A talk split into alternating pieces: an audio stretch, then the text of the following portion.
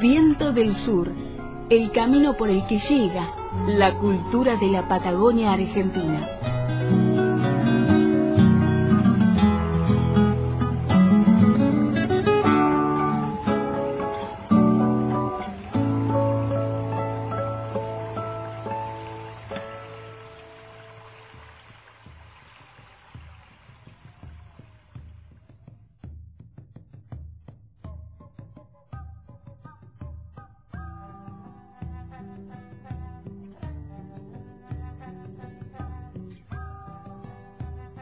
Esta historia comienza con la desgracia de una joven mapuche que fue vendida como esposa a un brujo viejo y sucio, cuya barba maloliente le colgaba sobre su vientre enorme.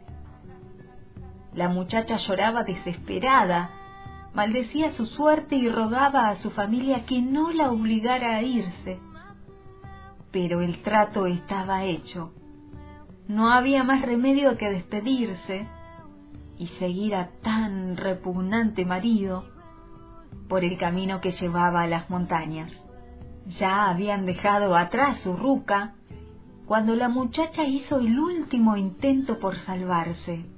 Como caminaba detrás del brujo y era ágil como un huemul, no le fue difícil correr hasta un cañadón cercano y esconderse entre los matorrales. Temblando, Oía las furiosas amenazas de su dueño, que gritaba buscándola por todas partes. Ella hubiera querido encogerse, hacerse chiquita como un escarabajo y desaparecer debajo de la tierra. Entonces se acurrucó, rodeándose las piernas con las manos, apoyó la cabeza sobre sus rodillas y se envolvió en su pobre mantón. Así la descubrió uno de sus hermanos, que en secreto la había seguido. No llores más, hermanita. Mira lo que te traje, le dijo en un susurro mientras le acariciaba la cabeza. Le entregó dieciocho plumas blancas de piuquén y agregó, no son solo un recuerdo. Cuando me necesites, mándame una de estas plumas yo sabré reunirme con vos. Pero yo no quiero irme, contestó llorando la muchacha. ¿Acaso no podés volver? dijo el hermano. Anda ahora con el brujo. Llévate a Tregul y tené confianza en mí. No voy a abandonarte. Y así fue como el brujo, la joven y el perro retomaron el camino hacia el oeste el brujo iba montando en una cabra y la muchacha lo seguía como podía, por una senda que se volvía cada vez más empinada. ¿A dónde vamos? preguntó ella. A cazar un guanaco, contestó el brujo. Pero la muchacha no sabía que estaban subiendo por la ladera de un volcán, en cuyo cráter vivía el espantoso cherufe tan cruel como poderoso, el cherufe era el señor de esa montaña. Desde arriba dominaba cielo y tierra, amenazaba con relámpagos y truenos, lanzaba rayos que incendiaban los bosques o enviaba destructoras oleadas de lava. Había una sola y atroz manera de tenerlo conforme entregarle periódicamente una muchacha para que se comiera su carne tierna. Después se entretenía con un juego macabro, incendiaba las cabezas y las arrojaba por la pendiente. Así llegaban al pie de la montaña, donde la gente del valle recibía espantada esa confirmación terrible. Cuando ya estaba muy alto, el brujo dijo a su esposa, Descansa un poco que ya vuelvo. Y fue a entrevistarse con el cherufe. Pero la muchacha lo siguió silenciosa y los escuchó tramitar el nuevo acuerdo. El brujo recibiría enormes poderes a cambio de su joven y hermosa mujer. Entonces La muchacha llamó a Tregul y le entregó una de las dieciocho plumas de Piuquén. Rápido, rápido, le dijo susurrando, que no sé si me salvo. Y el perro tomó delicadamente la pluma entre los dientes y se fue corriendo montaña abajo, como una pequeña piedra que rodara, como una mancha más en el paisaje.